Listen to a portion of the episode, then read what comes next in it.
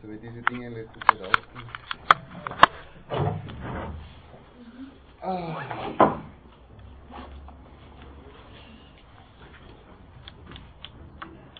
Wir haben beim letzten Mal versucht, ein wenig den Boden zu bereiten für das, was wir im Laufe des Semesters hier machen möchten. Ähm, womit wir heute anfangen wollen, ist wahrscheinlich nicht der grundlegendste oder nicht die grundlegendste Idee der Gesellschaftsvertragstheorie in dem Sinn, dass der Autor, über den wir sprechen werden heute und sicher auch die nächsten zwei Stunden, wenn ich mir das halbwegs richtig eingeteilt habe, äh, als erster auf die Idee eines Gesellschaftsvertrags gekommen wäre, darüber haben wir beim letzten Mal schon gesprochen, dass da die Wurzeln wesentlich tiefer reichen. Aber er hat für sich, dass er wahrscheinlich die Gesellschaftsvertragsidee so nachhaltig geprägt hat, äh, wie kein anderer oder keiner zuvor, sagen wir mal so fairerweise, wie keiner zuvor. Jedenfalls Rousseau würde man sehr unrecht tun, wenn man sagen würde, wie kein anderer. Äh, die Rede ist, Sie haben ja, glaube ich, schon ein wenig hineingeschnuppert, hoffentlich in den Reader. Ähm, das haben nicht alle. Von Thomas Hobbes. Bitte. Haben nicht alle den Reader erhalten und die war heute wieder unten und ist er schon wieder aus. Er ist schon wieder aus. Ja. Jesus also, Maria, ich bin zu beliebt, ich habe nicht damit gerechnet. Gut, ich werde, ich werde nachher nochmal den, ich werde nachher noch den Fakultätsverlag anrufen, Sie sollen noch ein paar machen. Ähm, zum Reader nur ganz äh, allgemein. Äh, ich habe jetzt selbst äh, nach zugegebenermaßen einem Jahr äh, den Hobbes im Original noch einmal gelesen, um mich entsprechend vorzubereiten, natürlich auf die heutige Sitzung. Ähm, ich habe festgestellt, es ist das Englisch, das er verwendet, ist, äh, ist an sich kein komplexes, es ist aber in hohem Maß gewöhnungsbedürftig. Mhm. Ähm, ich habe das damals in Amerika gelesen, da war ich aber schon im zweiten Semester und muss ganz ehrlich sagen, da ist man so im Fluss drin und dann stören einen diese Dinge wahrscheinlich auch nicht weniger. Das ist so, wie wenn man meinte, was weiß ich, der Urfaust sehr gewöhnungsbedürftig von der Sprache her. Ähm, ich glaube, man kann sich vielleicht damit behelfen, wenn man, wenn man die Sachen liest und eine deutsche Übersetzung manchmal heranzieht, damit es ein wenig flüssiger vor sich geht. Das Problem mit den meisten deutschen Übersetzungen ist, sie sind schlecht. Äh, es gibt äh, frei verfügbare Übersetzungen im Deutschen, im, äh, Gott, im, äh, im Internet, die äh, zum Teil relativ fragwürdige Quellen haben, habe ich heute festgestellt, weil ich für Sie nochmal nachschauen wollte, ob ich irgendeinen Link empfehlen kann. Ähm, die beste, die es wahrscheinlich gibt, ist eh die, die im Reklamverlag äh, erschienen ist. Ich glaube, die ist im breiten Umlauf. Äh, die, kann man, äh, die kann man ohne weiteres empfehlen. Alles andere ist tendenziell mit Vorsicht zu genießen. Ich habe, das werden Sie ja festgestellt haben beim Reader, insgesamt die Schiene verfolgt. Englische Texte kommen original im Englischen. Den Rousseau habe ich in Übersetzung hineingetan, weil ich Ihnen mein erbärmliches Französisch nicht zumuten möchte. Ich glaube, das ist für alle Beteiligten besser, insbesondere nachdem ich beim letzten Mal darauf aufmerksam gemacht wurde, dass diese Vorlesung aufgezeichnet wird. Stellen Sie sich vor, ich spreche auf Französisch, das wäre ja peinlich. Ähm, aber äh, ab Hume, meiner Meinung nach, und dann jedenfalls äh, auch bei äh, Locke schon zuvor, äh, müssten wir uns, also müsste, äh, müsste die Sprache an sich vom Fluss her uns eher entgegenkommen. Äh, Spinoza habe ich auch nicht im lateinischen Original belassen. Ich glaube, auch das wird uns allen entgegenkommen. Nehme ich jetzt zumindest einmal an. Das nur als Vorbemerkung, bitte. Eine kurze Frage. Die deutschen Übersetzungen von Thomas Hobbes beziehen sich aber auf seine lateinische Version, nicht auf die altgriechische. Das, äh, soweit Sie von, das, soweit Sie von Dezive sprechen. Ja. Das, soweit Sie von Dezive sprechen, das ist korrekt. Auch von, von auch, auch Leviathan. Na, an sich nicht. An sich nicht. Die gehen, die gehen vom englischen Original aus. Die gehen vom englischen Original aus, das äh, unbestrittenermaßen in dem Fall von Hobbes selbst ist. Wohingegen bei Dezive ist nicht einmal sicher, ob die englische Version von Hobbes selbst ist. Äh, da ist man sich nur sicher, dass äh, die lateinische Edition, die zuerst gekommen ist, äh, etliche Jahre zuvor, äh, dass die von Hobbes selbst stammt. Ähm, Nein, also da können wir uns auf die englische Version verlassen und sie ist, auch wenn man sich ein bisschen an die Sprache gewöhnt hat, sie ist wahnsinnig eindrucksvoll. Es gibt, äh, es gibt hier äh, Sprachmuster, mit denen er ähm, seine Befunde zum Ausdruck bringt, die schwer auch nur übertragbar sind äh, und die mich äh, letzte Woche bei der neuerlichen Lektüre, äh, als ich es mir ganz genau durchgesehen habe, nochmal wahnsinnig beeindruckt haben. Ich finde, es ist eine wahnsinnig kraftvolle Sprache, die er hier verwendet. Ähm, und das sollte man sich auch nicht entgehen lassen. Ein paar einführende Worte zu Thomas Hobbes. werde ich Ihnen nicht ersparen. Äh, ich glaube, es ist nützlich, dass man sich halbwegs verortet, äh, bevor man äh, dann in die Lektüre geht. Ich möchte aber jetzt ganz bewusst, während wir äh, die Texte durchbesprechen, nicht während äh, der Textanalyse selbst schon irgendwelche ähm, äh, Rezeptionsfragen oder Fragen der Systematik besprechen, sondern ich möchte würde ganz gern äh, haben, dass wir das einmal auf uns wirken lassen und danach in einer Rundumschau vielleicht äh, entsprechende Kontraste, äh, Anleihen und dergleichen bestimmen. Was, bei Hobbes, äh, was Hobbes selbst als Anleihen nimmt, das macht er zum Teil ja sehr deutlich oder äh, wir werden es äh, ohne weiteres ersehen können. So, ich habe Ihnen etwas mitgebracht, meine Damen und Herren, auch das wird nicht in zureichendem Maße vorhanden sein weil auch die Wirtschaftsuniversität ist heutzutage gezwungen zu sparen. Ähm, werden Sie das durchgeben irgendwo? Nehmen Sie sich zu zweit vielleicht jeweils eins. Ich habe Ihnen einen Ausdruck vom Leviathan mitgebracht, wo das Bild an sich schon relativ beeindruckend ist und ich habe was mir jetzt eigentlich im Nachhinein leid tut, nicht aufgenommen in den Reader selbst. So.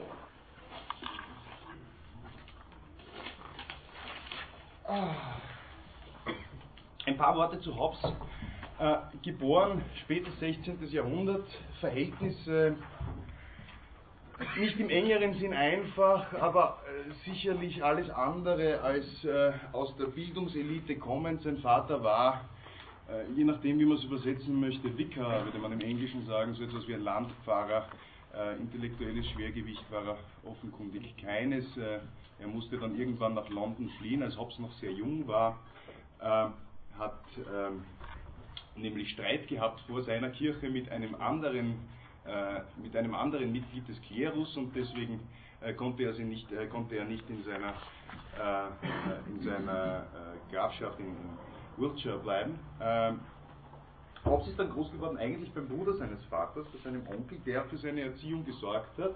Er ist relativ früh als sehr talentiertes Kind aufgefallen, dann entsprechende äh, Ausbildung in äh, Oxford, hat Logik und Physik studiert und äh, äh relativ lang aber dafür gebraucht.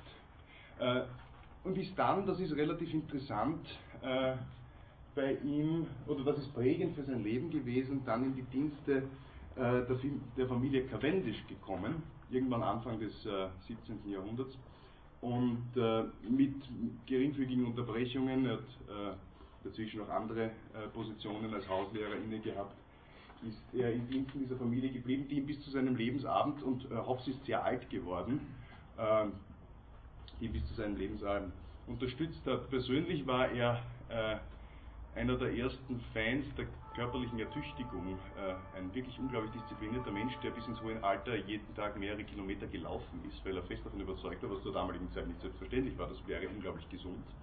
Ähm, und viel von dem, was in seiner persönlichen Einstellung äh, zum Leben mitschwingt oder aus seiner persönlichen Biografie hervorgeht, um es äh, konsequenter zu formulieren, schwingt mit in seiner Philosophie. Das beginnt bei ganz frühen Erlebnissen, äh, die er zum Teil dann anekdotisch wiedergibt. Er sagt, also er ist nämlich zur Welt gekommen, gerade zu einer Zeit, als äh, die spanische Armada England überfallen hat oder überfallen wollte. Und aus dem aus dem Grund soll er auch selbst eine Frühgeburt gewesen sein. Und von ihm ist das Zitat überliefert, seine Mutter habe damals Zwillinge zur Welt gebracht, ihn und die Angst. Und die Angst ist ein ganz zentrales Phänomen in seiner Philosophie. Wir werden äh, heute, glaube ich, äh, noch reichlich Gelegenheit haben, uns damit auseinanderzusetzen. Und das Bedürfnis, das aus dieser Angst entspringt, entsprechende Sicherheit zu haben in einem Gesellschaftsverband, der sowohl im Äußeren, also gegen eine äußere Bedrohung, als auch im Inneren Schutz bietet, das sind zentrale Überlegungen, äh, die für Hobbes, wenn man dieser Anekdote jetzt einmal glauben mag, äh, von frühester Kindheit an besondere, äh, die für Hobbes besondere Bedeutung hatten. Ein zweites konstitutives Element seines Denkens, was die äußeren Rahmenbedingungen betrifft, was mit Sicherheit äh,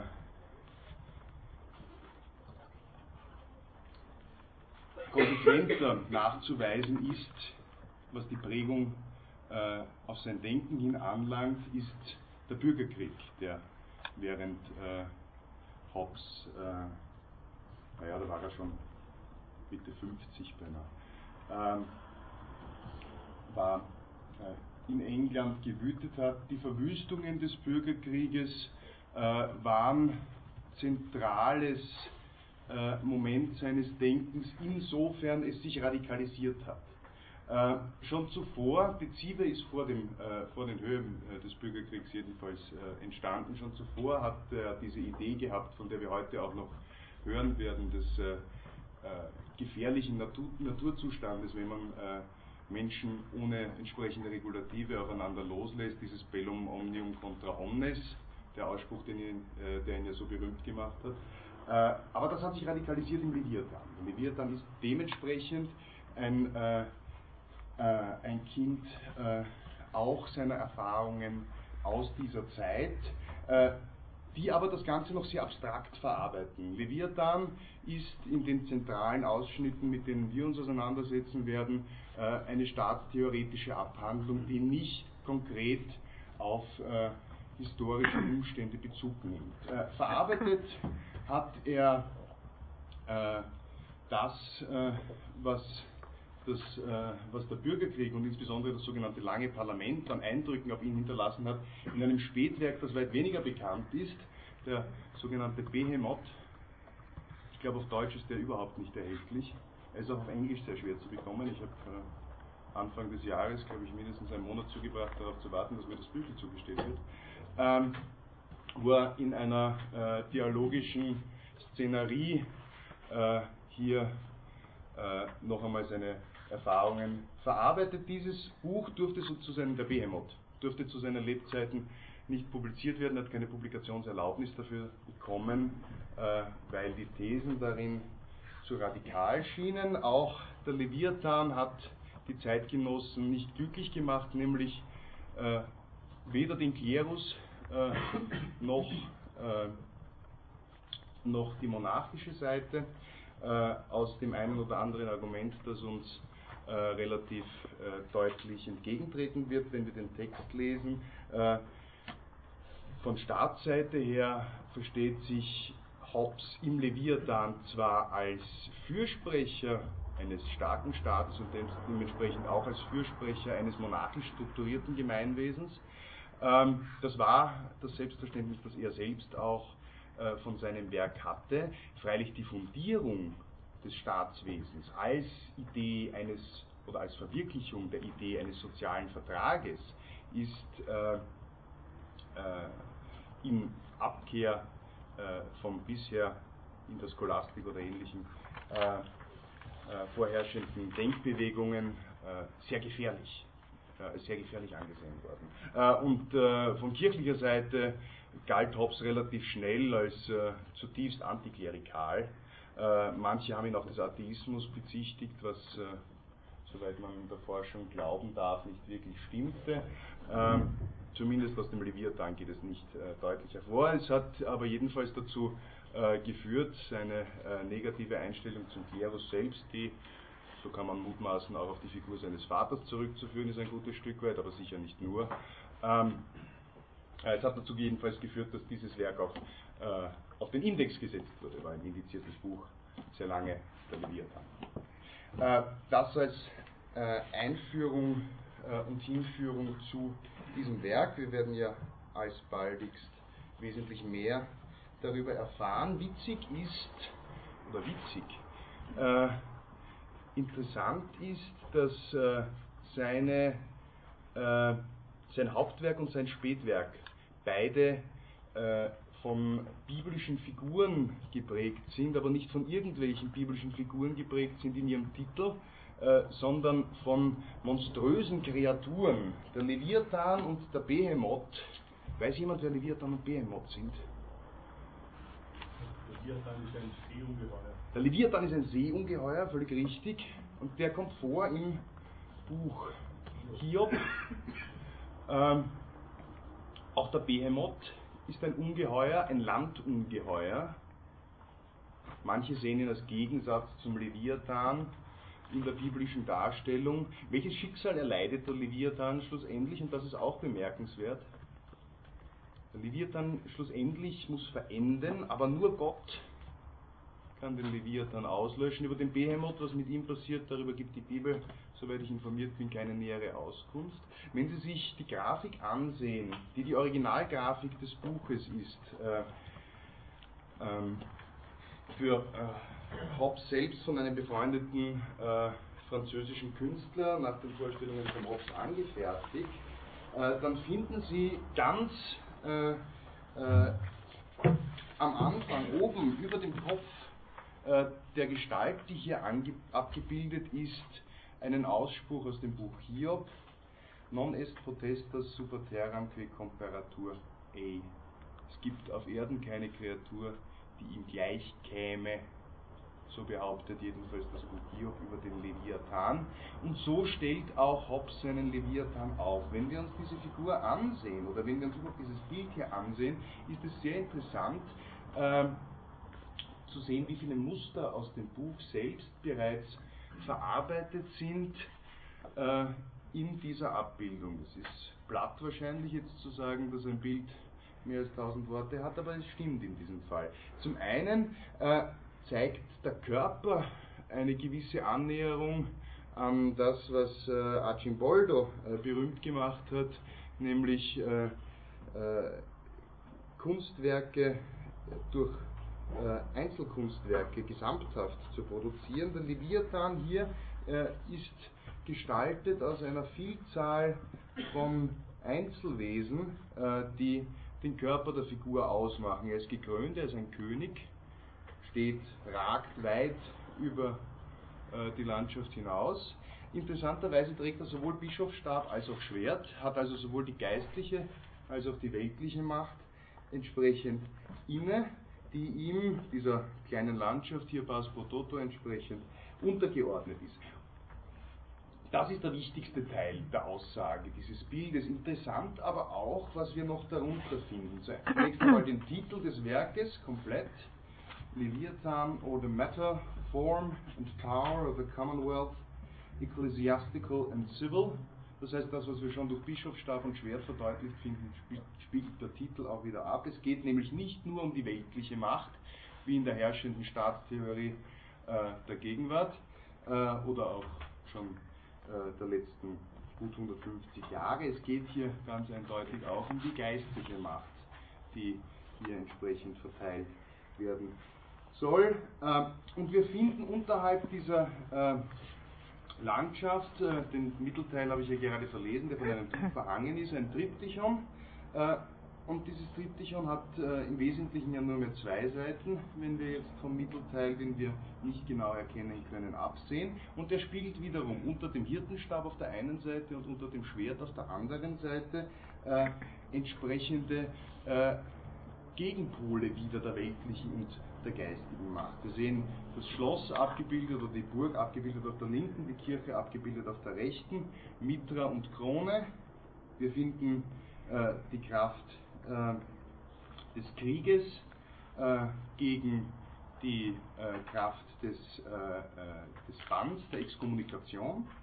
Und wir finden unterhalb dessen Waffen gegen, also Waffen der Welt gegen die Waffen des Geistes, die Waffen der Logik auf der rechten Seite und ähm, wir finden das äh, Feld, das, äh, das, Schlachtfeld auf der linken Seite und äh, den, äh, das, äh, das, kirchliche Gericht auf der rechten Seite. Das sind die äh, Muster, die hier entsprechend abgebildet sind, wobei man aus juristischer Perspektive, das ist jetzt aber nur meine ganz persönliche Mutmaßung, äh, da noch einiges mehr hineinlesen kann, insbesondere in die letzte Auseinandersetzung äh, oder in die letzten äh, Gegenüberstellungen in den Bildern, weil und insoweit, äh, und ich glaube, das ist ja allgemein sehr bekannt, äh, insbesondere auch das englische Recht sich stark von dem, was äh, die kontinentaleuropäische Rechtstradition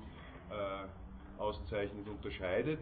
Äh, das englische Common Law gegen das äh, äh, Civil Law ja oft in Stellung gebracht wird. Und vieles, das, was im, im, kirchlichen Bereich sich auch zum Teil aus rechtshistorischer Perspektive bewundernswert abgespielt hat in der Jurisprudenz in Kontinentaleuropa, äh, kann man auch zumindest hineininterpretieren, was eine staatstheoretische Schrift anlangt, in diese Gegenüberstellung. Hier unten. Leviathan hat mehrere Teile die äh, uns nicht allesamt beschäftigen werden. Äh, die Argumentation, die Ihnen äh, untergekommen ist, ist ähm, äh, relativ eigen, meiner Meinung nach.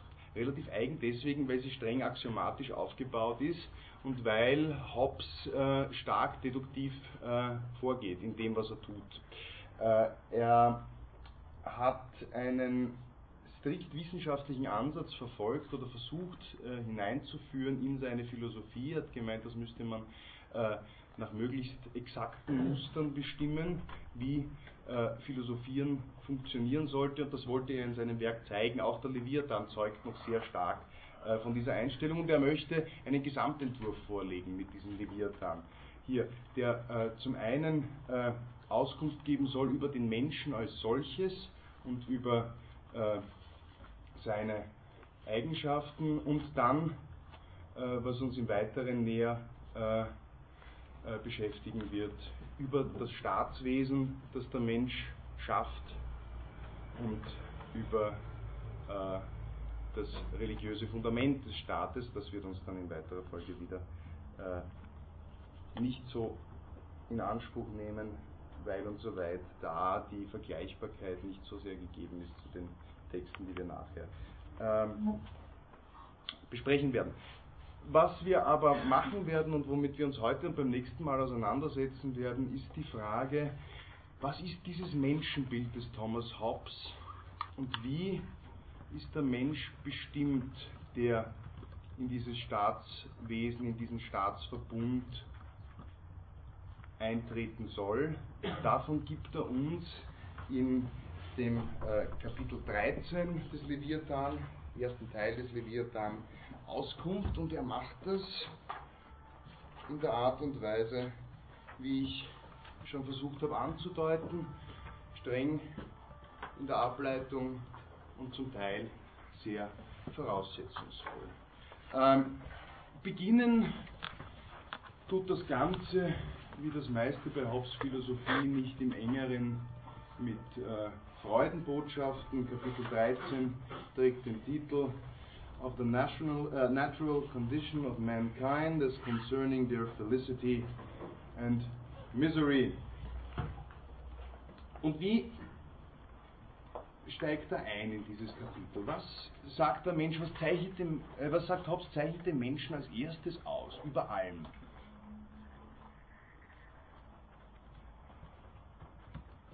Die fundamentale Eigenschaft des Menschen nach Hobbes ist die Gleichheit. Richtig, ist die Gleichheit des Menschen. Die Gleichheit nämlich sowohl die physische Gleichheit als auch die intellektuelle Gleichheit. Und er argumentiert das unglaublich lustig eigentlich. Ähm, das, ups, ich werde immer noch umfallen mit dem Ding. Ähm,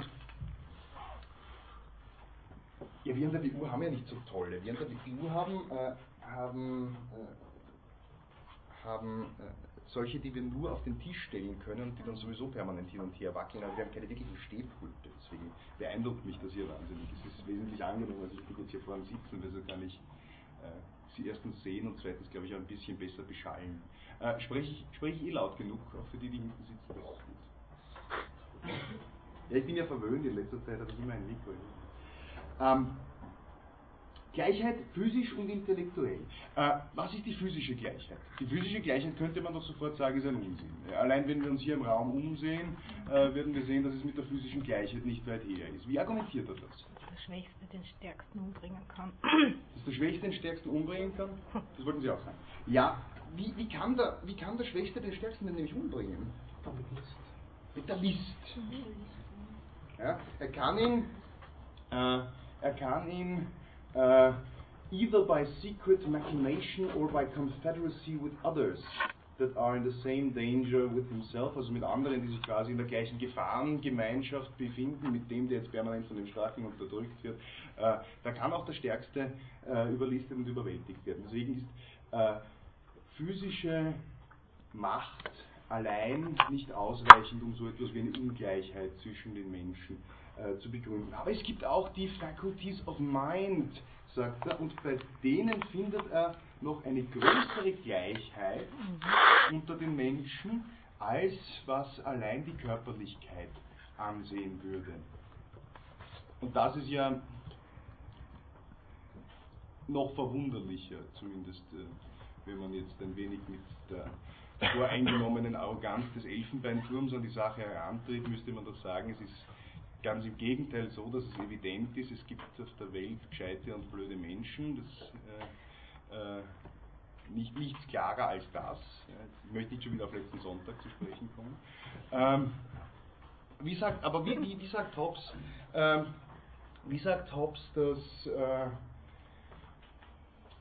dass diese größere Gleichheit ge gegeben ist im, im, im, Bereich der intellektuellen, im Bereich der intellektuellen Fähigkeit der Menschen? Ja, die Vorzüge und Nachteile werden einander, gegeneinander kompensiert. Die werden kompensiert, naja, was ist einmal. kann listiger sein und dadurch ein stärkere kommen. Ja klar, ja klar, aber auch innerhalb, auch innerhalb nur, der, das ist das ist einmal ein sehr guter Punkt. Nicht? Also ich kann, wenn ich, wenn ich körperlich schwächer bin, könnte ich diesem Konzept nach, er sagt so deutlich hinter, könnte ich diesem Konzept nach jedenfalls durch meine intellektuelle Überlegenheit die physische Unterlegenheit kompensieren. Ja, bitte. Er meint, dass jeder die gleiche Möglichkeit hat, Erfahrung zu machen ähm jeder hat an sich die gleiche Möglichkeit, Erfahrung zu machen. Das ist, sehr das ist ein sehr wichtiger Punkt. Ähm, denn er sagt, in erster Linie äh, ist es eine Frage äh, der äh, Erfahrung, die hier ausschlaggebend ist. Und was kann man auf Basis dieser Erfahrung sagen über die intellektuelle Fähigkeit eines Menschen? Was kann man sagen? Kann man sagen, naja, äh, können die einen über die anderen sagen, sie wären zum Beispiel eloquenter, sie wären gelehrter, sie wären, bitte. Richtig, das ist, das ist die fundamentale Sache. Ja. Klug in den eigenen Angelegenheiten ist wer? Also fast jeder aus Erfahrung, oder versucht seine eigenen Vorteile. Fast jeder, fast jeder aus Erfahrung. Ja. Jeder, der versucht, sich selbst entsprechend zu realisieren, weiß unglaublich, er sagt, das ist eine Frage der Perspektive und ein Distanzphänomen, äh, ja, weil ich mir selbst näher stehe als dem Rest, weiß ich jedenfalls über mich selbst, ich lege ein, ein großes Maß an Klugheit an den Tag in dem, was ich tue.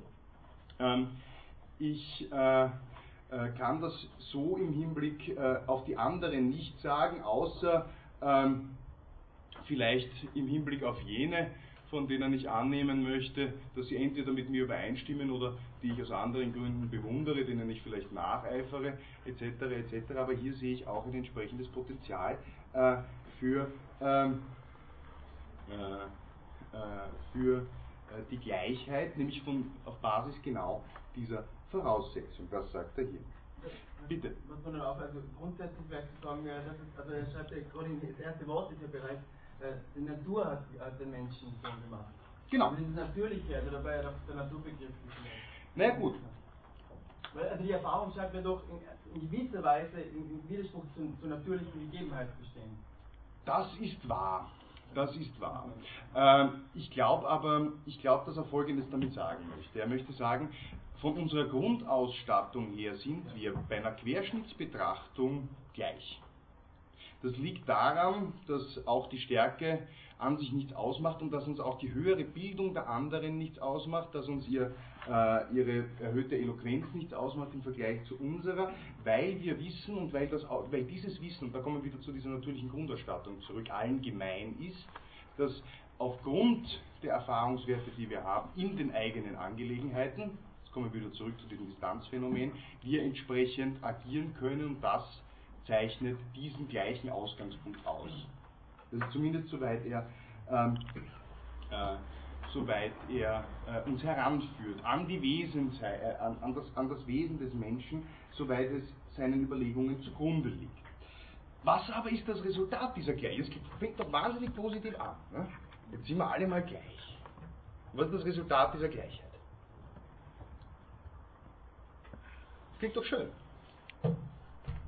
Die Gleichheit haben wir jahrelang gekämpft, die Juristen verteidigen sie mittlerweile mit Klauen und Zähnen. Was ist so schlecht bei der Gleichheit? Was sagt Hobbes?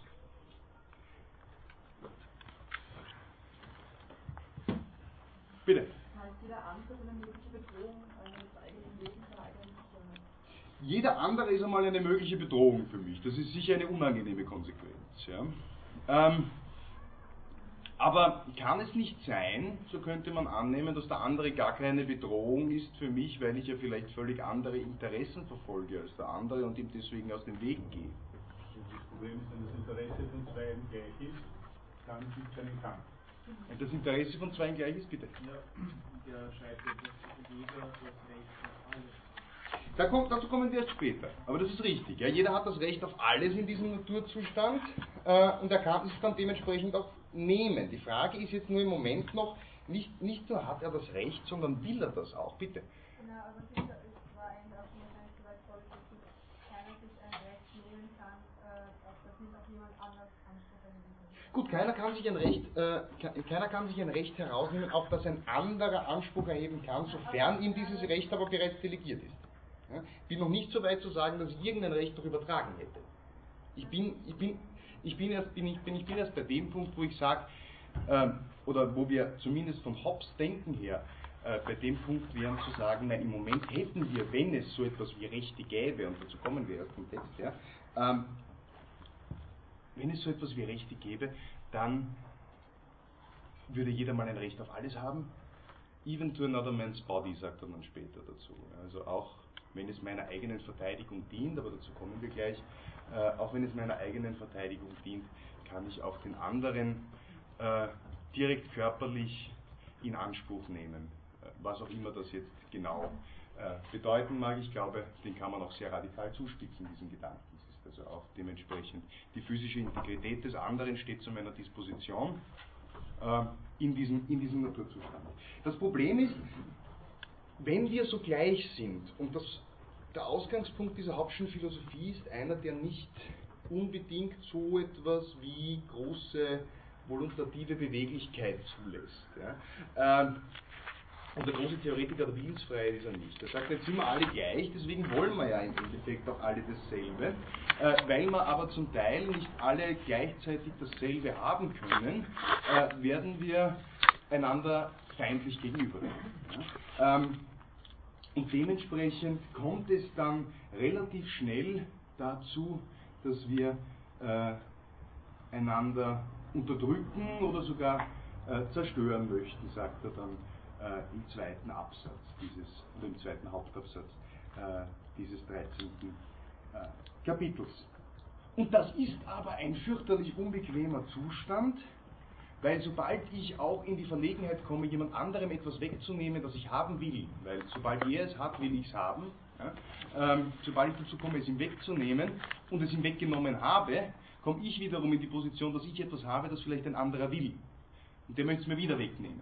Das heißt, das ist eine sehr ähm, äh, unbequeme Situation. Er sagt, the invader again is in the like danger of another. Das heißt, das ist das ewige, äh, bisschen sehr weit vorgegriffen, philosophiegeschichtlich, aber die ewige Wiederkehr des Gleichen. Bei Hobbes ist dieser, dieser äh, Begriff des äh, Dinge zu haben, die jemand anderer will, die permanente Bedrohung, die sich jedes Mal aufs Neue realisiert.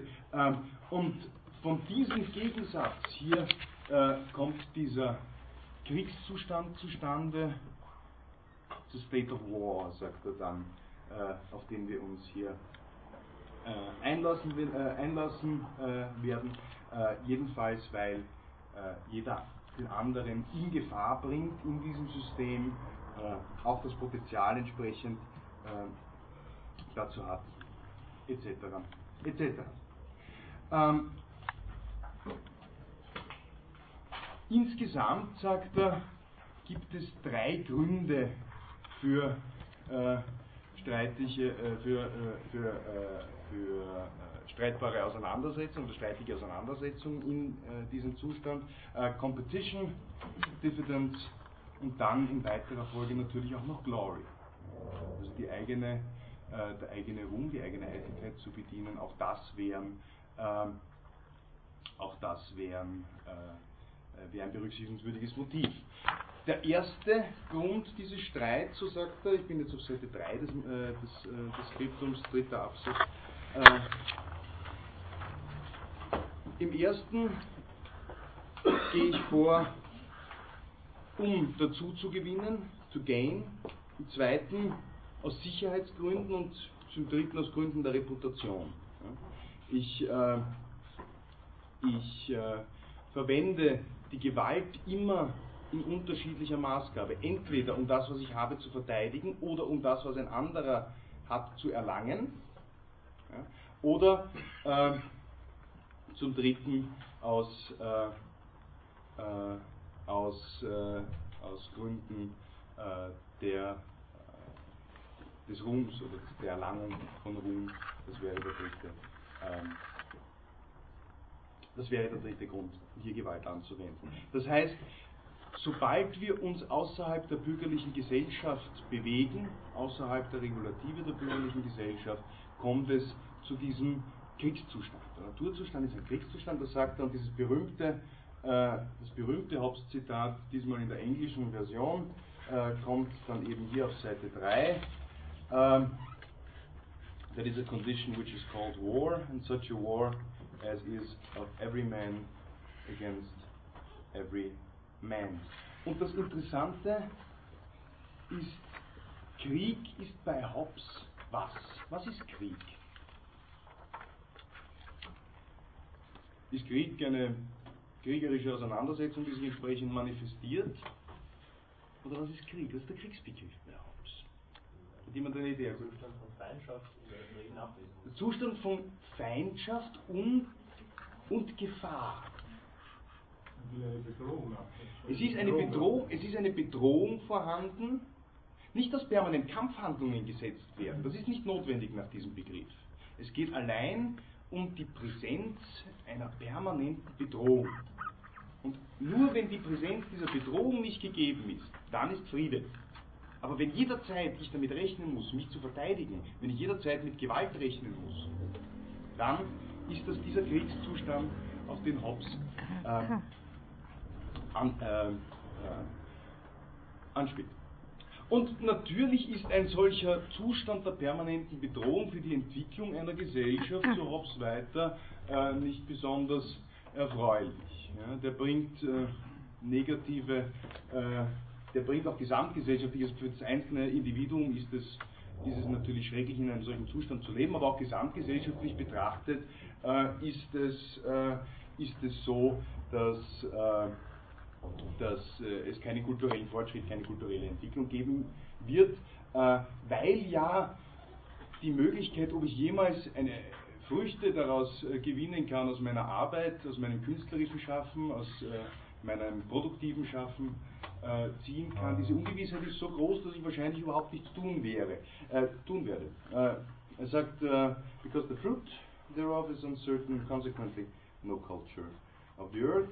Uh, no instruments of moving, no commodious building, uh, no use of the commodities that may be imported by sea, etc., etc. Das heißt kein Handel, keine Architektur, keine Kunst, keine Kultur, kein gar nichts. Alles, was es gibt, is continual fear and danger of violent death, and the life of man solitary, poor, nasty, brutish, ein Schuld. Keine besonders guten Aussichten, könnte man meinen. Ähm, und wie tritt er den Beweis dafür an, dass das eigentlich schon in der Anlage des Menschen vorhanden ist? Das macht er mit einem relativ plastischen Beispiel.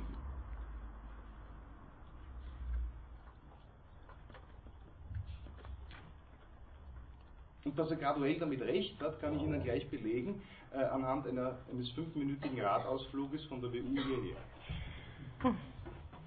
Bitte. Dass man die Tür zusperrt und dass man weiß, dass die anderen auch was genau. gegen Genau, ja. Also wenn, wenn man eine Reise tut, zum Beispiel, würde Hobbes sagen, ja, oder wenn ich allein einmal schlafen, wenn ich eine Reise tue, dann schaue ich, äh, dass ich bewaffnet bin ja, dass ich well accompanied bin oder wie sagt. Wenn ich schlafen gehe, dann sperre ich die Tür zu. Äh, wenn, sogar wenn ich zu Hause bin, dann, dann verschließe ich meine Kästen ähm, und äh, äh, ich habe kein Vertrauen zu den anderen Menschen rund um mich äh, äh, herum. Ich habe kein Vertrauen zu meinen Kindern, ich habe kein Vertrauen zu meinen Dienstboten entsprechend meinem Hops. Äh, ich habe im Großen und Ganzen überhaupt kein Vertrauen zu meiner Umgebung. Und das ist ja graduell schon richtig. Nicht? Wir sind sehr vorsichtig äh, unserer Umgebung gegenüber. Also ich bin losgefahren, ich komme dann immer an der amerikanischen Botschaft vorbei. Das äh, und das war relativ spektakulär, da ist äh, auf eine Barriere gerade ein Auto zugefahren und dieses Auto wurde doch tatsächlich mit einem Detektor gerade von oben und unten abgeleuchtet, ob da nicht äh, irgendwelche äh, unerwünschten Gegenstände äh, sich äh, im, im, Auto befinden könnten. Ähm, des Weiteren bin ich dann an eine Kreuzung gekommen nachher, wo äh, äh älterer Herr, relativ unmotiviert, äh, begonnen hat, auf ein, auf ein parkendes, auf eine, das war nicht wirklich parken, das war ein, stehen, ein stehendes Auto einzuschlagen, weil es auf den Zebrastreifen zu weit vorgefahren ist und auf sie aus dem Auto hinaus wollte und über die Gurgel, warum sie nämlich sein Auto beschädigt. Äh, bis hin zu dem einfachen Umstand, dass wenn, als ich mein Rad vor dem neuen Institutsgebäude abgestellt habe, ich mein Rad natürlich abgesperrt habe. Ne? Ich weiß genau, wenn ich mein Rad, das ist kein besonders tolles Rad, ja, aber ich weiß genau, wenn ich mein Rad vor dem nicht stehen lasse, ist weg. Ne? Ähm, das äh, hätte für meine weitere Fortbewegung wahrscheinlich relativ wenig Sinn, deswegen sperre ich natürlich mein Rad ab. Ich habe auch meine Tür heute in der Früh brav verschlossen, etc. etc. Wir geben schon Acht im Hinblick auf das, äh, was in unserer Umgebung äh, passieren könnte, meint äh, Hobbes. Und Hobbes sagt, das passiert ja sogar in unserer bürgerlichen Gesellschaft. Und das ist ja nur ein Beispiel dafür, dass die Anlage da ist. Jetzt denken wir uns das aber weg und schauen einmal herum in der Welt und dann werden wir sehen, diese Anlage realisiert sich und diese Anlage realisiert sich in einer ganz äh, gewaltig, äh, äh, mit einer ganz gewaltigen Präsenz. Er nennt, äh, das ist natürlich damals schon noch bestimmt, ne, äh, for the savage people in many places of America. Ist immer schön, das äh, mit Amerikanern heutzutage zu lesen. Um, except the, the, government of small families. Uh, also wohin er auch immer schaut, äh, gibt es noch immer solche Zustände. Ähm, aber auch wenn äh, es schon so etwas gibt wie eine Regierung, die Frieden hält in einem äh, bestimmten Gebiet, dann kann es noch immer dazu kommen, dass Bürgerkrieg ausbricht. Also Sie sehen, das ist klar die Referenz auf das, was ich vorher äh, versucht habe äh, einzuleiten, dass es wieder zu Bürgerkrieg ausbricht und dass dementsprechend wieder äh, die Karten völlig neu gemischt werden, dass äh, hier man einander wieder äh, dieser Anlage entsprechend äh, gegenüber tritt. Und auch wenn wir uns das geopolitisch ansehen, und das ist ja wirklich eine interessante Überlegung, wenn wir uns das geopolitisch ansehen, nämlich nicht innerhalb eines einzelnen Königreichs, sondern wenn wir die einzelnen Königreiche miteinander vergleichen, ja, dann ist es immer so, sagt Hobbes, dass die ja eigentlich einander permanent das Messer an die, äh, an die Schläfe halten oder, oder an die Gurgel. Ja? Äh, er sagt, Kings and persons of sovereign authority because of their independency are in continual jealousies and in the state and posture of gladiators, having their weapons pointing at their eyes fixed on one another. Um, this is their forts, garrison and guns upon frontiers of their kingdoms, and continual spies upon their neighbors, which is a posture of war. Und da sind wir ja, wenn wir uns das halbwegs realistisch ansehen, ist dieser Befund nach wie vor also beinahe 500 Jahre, 450 Jahre, äh, nachdem dieser, äh, nein, nicht einmal, äh, 400 Jahre, nicht einmal 400 Jahre, nachdem dieser Text verfasst wurde, ähm, entsprechend präsent. Ja. Also das, was wir äh, äh, sehen, geopolitisch und gewissen Bedrohungsstrukturen, ist genau dieses Bild, das Hobbes ja abbildet. Ne? Diese unabhängigen äh, Akteure in einem geopolitischen Zusammenhang, die treten einander noch immer gegenüber mit, diesem, mit, mit, einem, verstärkten, mit einem verstärkten Misstrauen, miteinander ausspionieren, beäugen, unter Druck setzen, Gefährdungssituationen schaffen, äh, eine Bedrohung für den anderen zu sein, graduell. Jetzt kommt eine rechtstheoretisch sehr interessante und wichtige Überlegung in das Ganze hinein, nach, indem Hobbes nämlich beginnt zu erklären, naja, innerhalb eines solchen Kriegszustandes, im Naturzustand, wie er sich vorstellt, da gibt es weder Recht noch Unrecht. Da gibt es auch keinen Begriff von Gerechtigkeit als solcher, weil Gerechtigkeit ist an sich allein eine Eigenschaft des bürgerlichen Zustandes. Nur in der Staatlichkeit gibt es Gerechtigkeit, nicht nach Hobbes Konzeption im Bereich des Naturzustandes. Äh, wie kommt er zu dieser Erklärung? Das ist relativ interessant.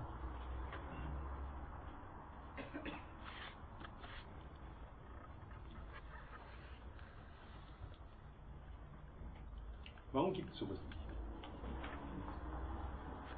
Wir finden es auf Seite 4, ein ganz kurzer Absatz, und ich glaube, der ist wichtig. Im Naturzustand gibt es kein Gesetz. Im Naturzustand gibt es kein Gesetz und vor allem was noch nicht? Bitte. Keine Verträge.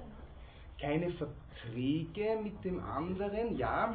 Wir können jetzt Vertrag und Gesetz graduell gleichsetzen, glaube ich, für das, was es hier zu beweisen gilt. Was gibt es nicht? Common Power? Bitte? Common Power. Common Power. Common Power macht was? Bitte? Autorität. Autorität und die Autorität, was macht die Autorität? Form der Gesellschaft, äh, die beschreibt das der Politics that relates to any society not in politics. Ja. Ja. Äh, aber was macht, was macht diese gesellschaftliche Autorität, bitte? Sie richtet und Setzt dann in weiterer Folge bitte. Bitte? Sie exekutieren, ja, sie setzt auch durch. Das ist ja für die Juristen äh, das ganz zentrale Moment einer Rechtsordnung. Ja, die Rechtsnorm, klassisch kelsenianisch aufgedröselt, versteht sich ja nicht wesentlich anderes als dieses Modell. Ja. Ich, habe, äh, ich habe eine Sollensanordnung, eine Primärnorm können wir die nennen. Ich soll den anderen nicht töten. Ja, und an diese Primärnorm halte ich mich, weil sie sanktionsbewährt ist. Wenn nämlich die Primärnorm, und da kommen wir nachher bei Hobbes zu sehr interessanten Überlegungen genau noch dazu, wenn nämlich die äh, Primärnorm sanktionsbewährt ist, dann werde ich es vielleicht nicht tun, weil ich einen hohen Preis dafür zahlen möchte. Also wenn ich mir erlauben möchte, einen anderen zu töten, dann müsste ich dafür in Kauf nehmen, 10 bis 20 Jahre oder lebenslänglich, in äh, äh, eine Freiheitsstrafe. ähm, zu einer Freiheitsstrafe verurteilt zu werden. Und diese Sanktion wird auch staatlich durchgesetzt. Ja? Das, ist, das ist der Umstand, der eine Rechtsnorm gesamthaft auszeichnet, diese Zweiaktigkeit, Tatbestand und Rechtsfolge zu haben und der Umstand, dass innerhalb eines staatlichen Gemeinwesens die Rechtsfolge einer Rechtsnorm exekutiert wird, konstituiert gesamthaft die Rechtsordnung als solche, die Effektivität der Rechtsordnung. Der Umstand, dass auch die einzelnen Mitglieder des Staatsverbandes, also die Staatsbürgerinnen, die Staatsbürger, äh, sich den Rechtsnormen entsprechend verhalten. Weil wenn das nicht mehr so weit ist, dann verliert Recht ja seine Grundfunktion. Die Grundfunktion von Recht ist ein gewisser Steuerungsansatz. Und wenn Recht diesem Steuerungsansatz nicht mehr gerecht wird, äh, das Verhalten der einzelnen, wie man so schön sagt, als Juristen Normunterworfenen nicht mehr äh, an den Normen ausgerichtet wird, sondern an welchen Vorstellungen auch sonst immer, dann ist die Rechtsordnung nicht mehr effektiv und gilt in diesem Verständnis, würde ich zumindest meinen, wäre die richtige Deutung, dann auch nicht mehr. Wir brauchen also diesen bürgerlichen Zustand, damit wir überhaupt so etwas wie einen Gerechtigkeits- oder Rechtsbegriff haben können. Vorher ist es egal. In diesem, ähm, in diesem, äh, in diesem Naturzustand kann ich einmal alles tun, äh, was ich möchte. Äh, aber bringt uns irgendetwas überhaupt hin zu diesem Naturzustand, stellt dann Hobbes die Frage und sagt, ja, es gibt schon gewisse Neigungen im Menschen, die ein friedliches Zusammenleben mit seiner Umgebung anstreben. Es sind nämlich, ähm, äh, es gibt nämlich was? Was lässt uns das friedliche Zusammenleben mit den anderen anstreben? Bitte. Angst vor dem Tod? Furcht, ja. Furcht und insbesondere Furcht vor dem Tod. Das ist kein besonders romantisches Menschenbild, wenn man Romantik jetzt positiv konnotieren möchte. Er sagt, das Einzige, was uns wirklich darauf hindrängt, ist die Furcht. Wir haben Riesenangst voreinander und deswegen müssen wir uns miteinander arrangieren. Äh, aber es geht auch noch weiter. Wir möchten ja vielleicht auch ein bisschen bequem leben. Ja? Wir möchten vielleicht auch ein bisschen fortschrittlich leben. Wir möchten es vielleicht irgendwann einmal angenehmer haben. Und all diese Überlegungen, ausgehend aber von diesem fundamentalen Konzept der Furcht vor den anderen, bringen uns dazu zu überlegen, naja gut, gibt es solche Laws of Nature, die äh, wir auch einbringen können dann in ein Verständnis für eine Rechtsordnung, die konstituiert werden soll nach den Vorstellungen äh, des Thomas Hobbes. Und da unterscheidet er ganz zentral, und das ist wichtig, äh, für uns zwischen einem Right of Nature und zwischen dem Law of Nature. Was ist das Right of Nature? Das ist das natürliche Recht des Menschen. Da kommen wir zu dem, was Sie vorher gesagt haben. Das natürliche Recht des Menschen. Alles zu haben. Alles, also alles ist von, genau. von allem. Alles zu haben oder alles haben zu können, die Freiheit. Ja? Die Freiheit des Menschen, das ist seine, äh, das ist sein natürliches äh, Recht. Äh, er hat dementsprechend die Macht, alles äh, zu äh, alles zu wollen, was er zur Selbsterhaltung benötigt. Das ist einmal das Erste. Zuerst einmal äh, braucht er entsprechende Fähigkeit, um sein eigenes äh, äh Leben zu erhalten. Selbsterhaltung, das ist das Grundkonzept, von dem wir hier ausgehen. Und er soll sich so verhalten, entsprechend der Maßgaben, die er für tauglich hält, damit das so funktioniert. Das ist das Recht, das er hat. Ähm, und dieses Recht, und das ist eine sehr spannende Überlegung, ist, äh, und dieses Recht, diese Freiheit, und das ist eine sehr spannende Überlegung, äh, weil die uns gerade äh, in äh, Freiheitsdiskussionen äh, noch sehr oft entgegentritt, ist einmal die äh, Abwesenheit von externen Einschränkungen. Freiheit bedeutet in dem Fall das, was man üblicherweise heutzutage als negative Freiheit zusammenfasst, das heißt die Freiheit von etwas, ich bin frei äh, von den Einflüssen, die äh, extern an mich herangetragen werden. Äh,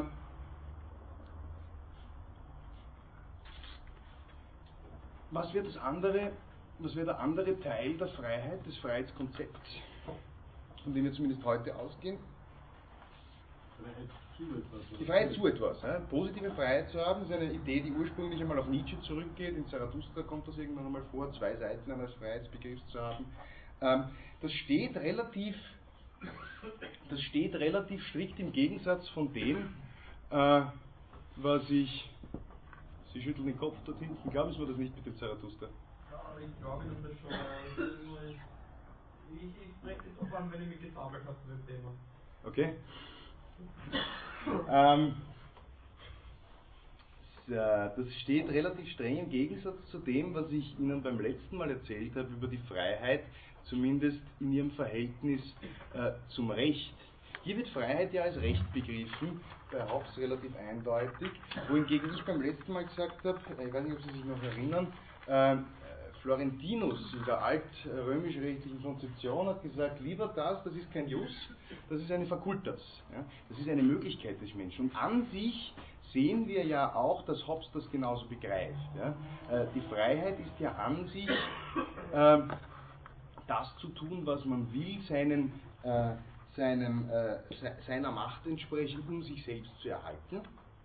Es wird aber nur in der Konzeption ein Recht insoweit, als im Naturzustand es ja sowieso kein anderes Recht gibt. Es ist nur das Einzige, was da ist, diesem Verhältnis entsprechend.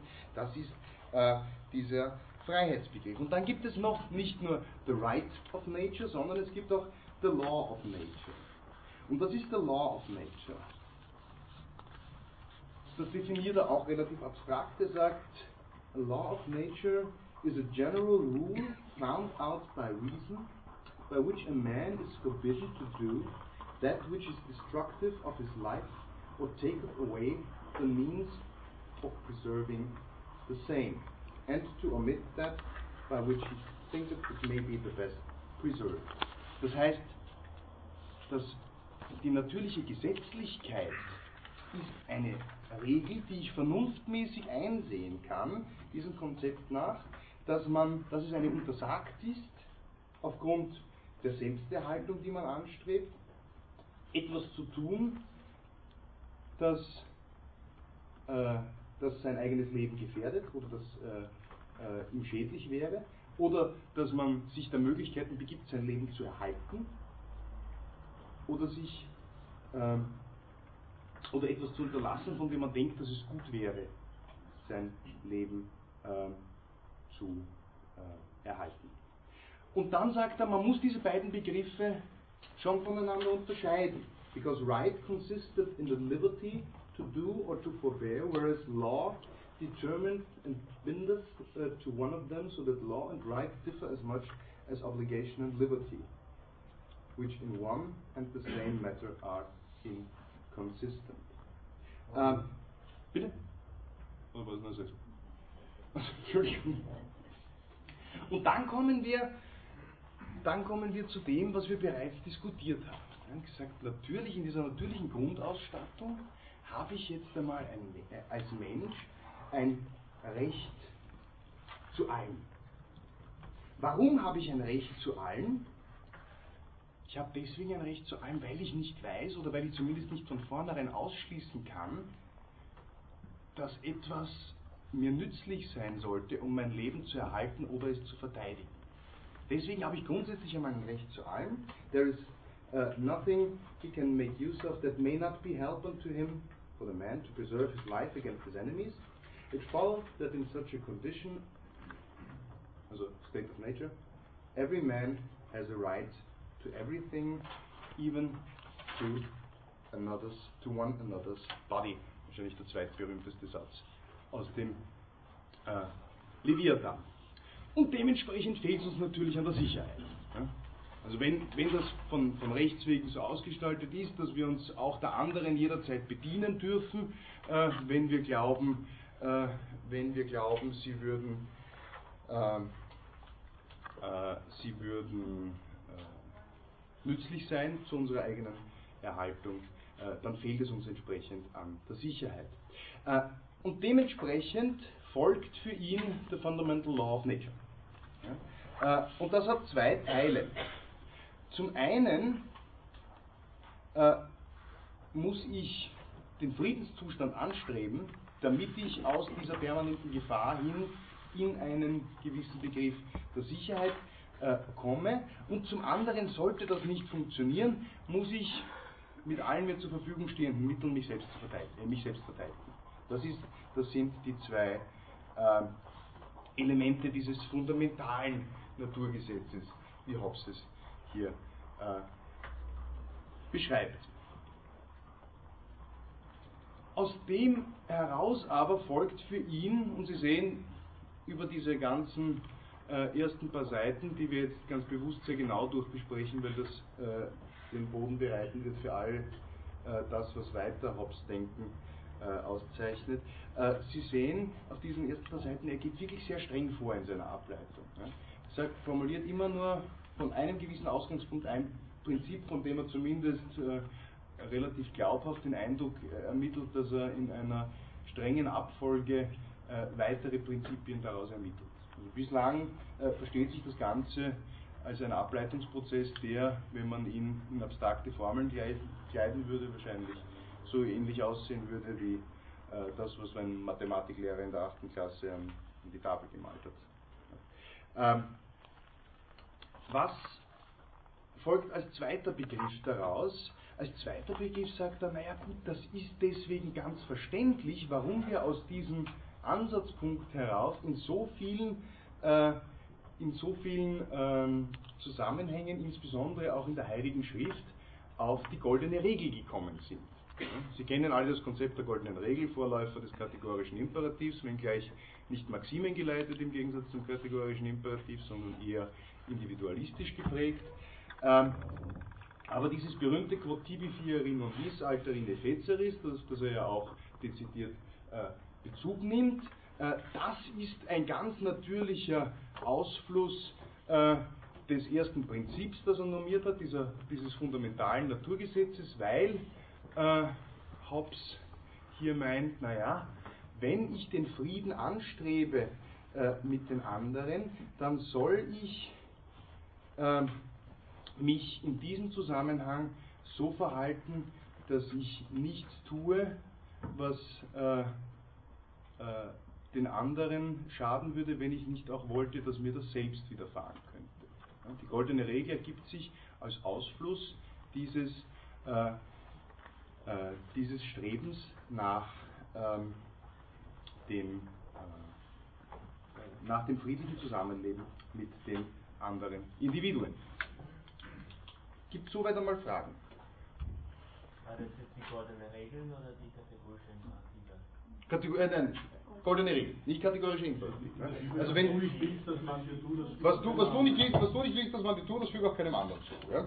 Ähm, klassische goldene Regel. Äh, kategorischer Imperativ, aber jetzt bitte mich nicht beim Professor Gotz verpetzen, dass ich, äh, dass ich über solche Dinge auch nur versuche zu dilettieren, aber soweit ich das noch bei, äh, aus seiner Vorlesung im Gedächtnis habe, kategorischer Imperativ unterscheidet sich äh, von äh, der goldenen Regel ja durch äh, den Umstand, dass der kategorische Imperativ Maximen geleitet ist und entsprechend verallgemeinerbar. Das, was die goldene Regel, also in diesem Konzept hier, ja immer gegen sich gelten lassen musste, als Vorwurf, dass sie ein untaugliches ethisches Konzept ist, naja, was ist, was, wenn ich relativ seltsame Gelüste habe, was, äh, äh, was, meine eigene, äh, was meine eigene Körperlichkeit, was meine eigene äh, was meine eigene Verfasstheit betrifft, ja, dann müsste das ja diesem Konzept entsprechend diesem Konzept entsprechend auch anderen gegenüber, äh, da müsste ich zumindest das diesem Konzept entsprechend auch anderen gegenüber tun können. Ne? Wohingegen die, äh, die Maximenvorstellung im kategorischen Imperativ ja dafür Sorge trägt, zu sagen, ich, wenn ich möchte, dass das zu einer allgemeinen Gesetzlichkeit werden kann, und diesen Vernunftmaßstab anlege, von dem Kant ausgeht in seiner Grundlegung der Metaphysik der Sitten, äh, dann kann ich mich nicht so einfach um ein solch objektiv, objektives oder zumindest verobjektivierbares Prinzip in meinen ethischen Betrachtungen herumschwindeln, wie ich das kann, wenn ich zumindest die äh, goldene Regel äh, wörtlich nehme. So. Wenn ich jetzt etwas ganz Falsches gesagt habe, bitte ich Sie mich auszubessern. Äh, wie lautet dann die, also die, Stelle, die, der Hobbes dann darauf? Bei Hobbes finden wir das auf Seite 5, uh, Second Law of Nature. Yeah? That a man be willing, when others are so too, as far forth as for peace and defense of himself, he shall think it necessary, und jetzt kommt der entscheidende Teil, to lay down this right to all things and be contented with so much liberty against other men as he would allow other men against himself. Ich begebe mich also so weit meiner Freiheit, als es notwendig ist für dieses Zusammenleben, oder anders formuliert, ich übe meine Freiheit in dem Maß nicht aus, in dem ich auch nicht möchte, dass der andere mir gegenüber seine Freiheit ausübt.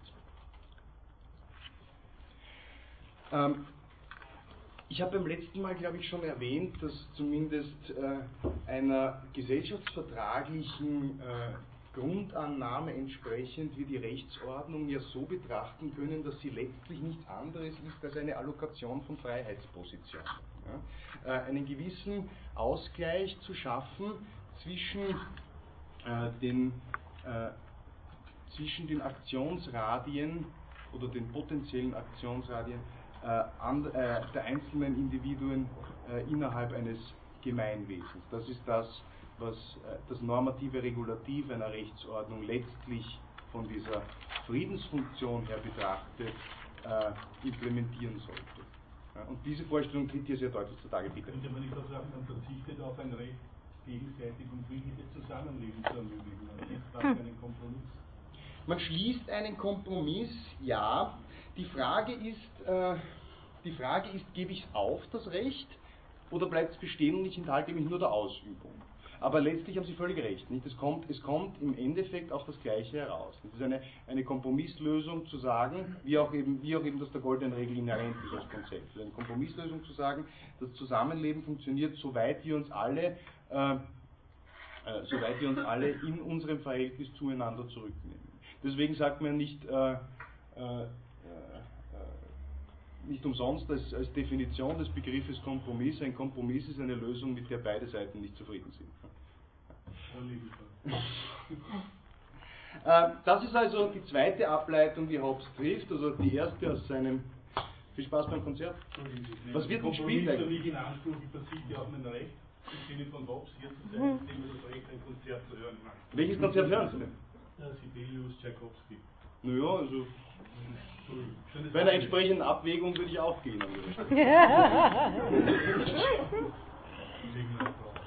In jedem Fall so ein Mensch. Sehen Sie jetzt der nächste Kompromiss, darüber könnte man schon ja, ähm, und wenn ich einmal dieses Recht übertragen habe, ganz abstrakt formuliert, sagt Hobbes weiter, aber keine Angst, wir machen ihn nicht ganz bis jetzt. Ähm, ähm, wenn ich einmal dieses Recht übertragen habe, äh, sagt Hobbes, äh, was passiert dann? Ja, mal dieses Recht übertragen in einen gewissen, oder was heißt das überhaupt, ein Recht herzugeben, einzuschränken? Was passiert dann damit?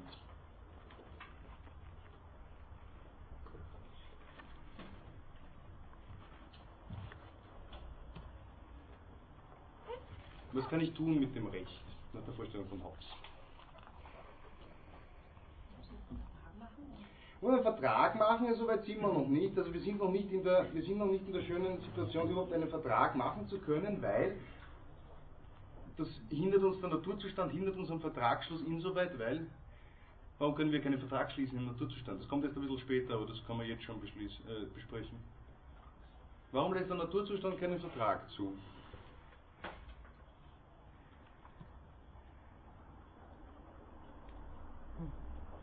Ja, weil es viel zu gefährlich ist. Und ich weiß ja nicht, ob der andere sich daran hält. Genau.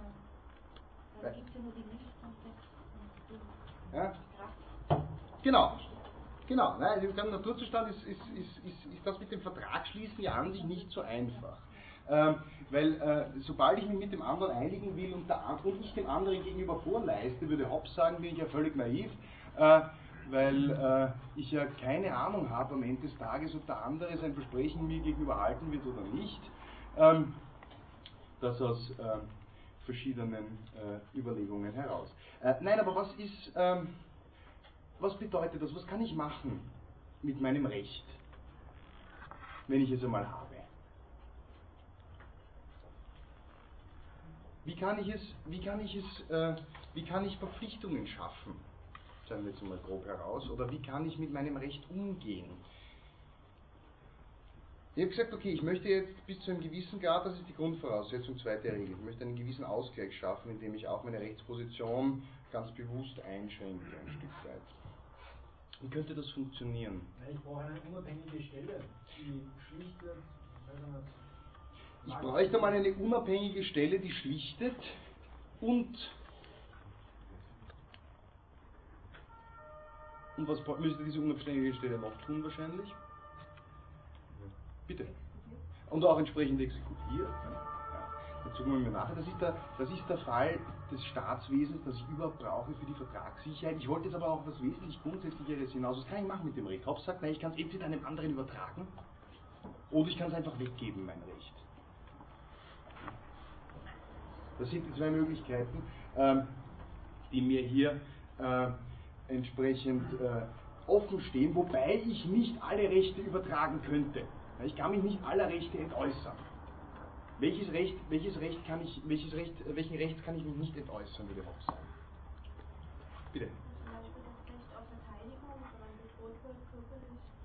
Ja, äh, ich kann dementsprechend das Recht auf Selbstverteidigung nicht aufgeben. Ich kann auch nicht sagen, dass man mich verletzen darf, dass man mich einsperren darf, dass man mich also meiner Freiheit beraubt. Warum ist das so seiner Vorstellung nach? Hobbes sagt, das ist deswegen so, weil wenn ich ein Recht über, auf jemand anderen übertrage, dann ist das ein freiwilliger Akt. Und ein freiwilliger Akt eines Menschen zeichnet sich dadurch aus, dass immer auch etwas für ihn selbst dabei herausschaut. Und nein, wie gesagt, es ist, nicht das, es ist nicht das schönste aller Menschenbilder. Wenn wir bei Schopenhauer nachlesen, wird es wahrscheinlich ähnlich ausgehen, aber es ist, ähm, ähm, äh, es ist nicht Leibniz. Ähm, und dementsprechend kann ein Mensch nicht denen, die ihm mit Gewalt gegenübertreten wollen, von vornherein sein Recht auf ähm, Selbstverteidigung, ähm, auf Selbstverteidigung äh, abgeben. Das kann er nicht tun, er kann sich dessen nicht entäußern. Ähm, und äh, das Gleiche gilt auch für äh, das gleiche gilt auch für sonstige Gewaltfreiheitsentziehungen, die man ihm antun möchte. Er sagt dann später etwas relativ Lustiges dazu. Ich glaube, das ist jetzt nicht genau diese Stelle, aber es passt zusammen. Äh, das merkt man auch schon daran, dass man zwar sagen kann, du darfst mich töten, wenn ich das und das nicht tue, sprich also eine Grundlegung vornimmt, eine konsensuale unseres gesamten strafrechtlichen Sanktionssystems in einer sehr radikalen Form. Wie gesagt, in Österreich ist die Todesstrafe abgeschafft, sogar dreifach. Ähm, wir Österreicher machen viele Dinge in der Rechtsordnung besonders gründlich.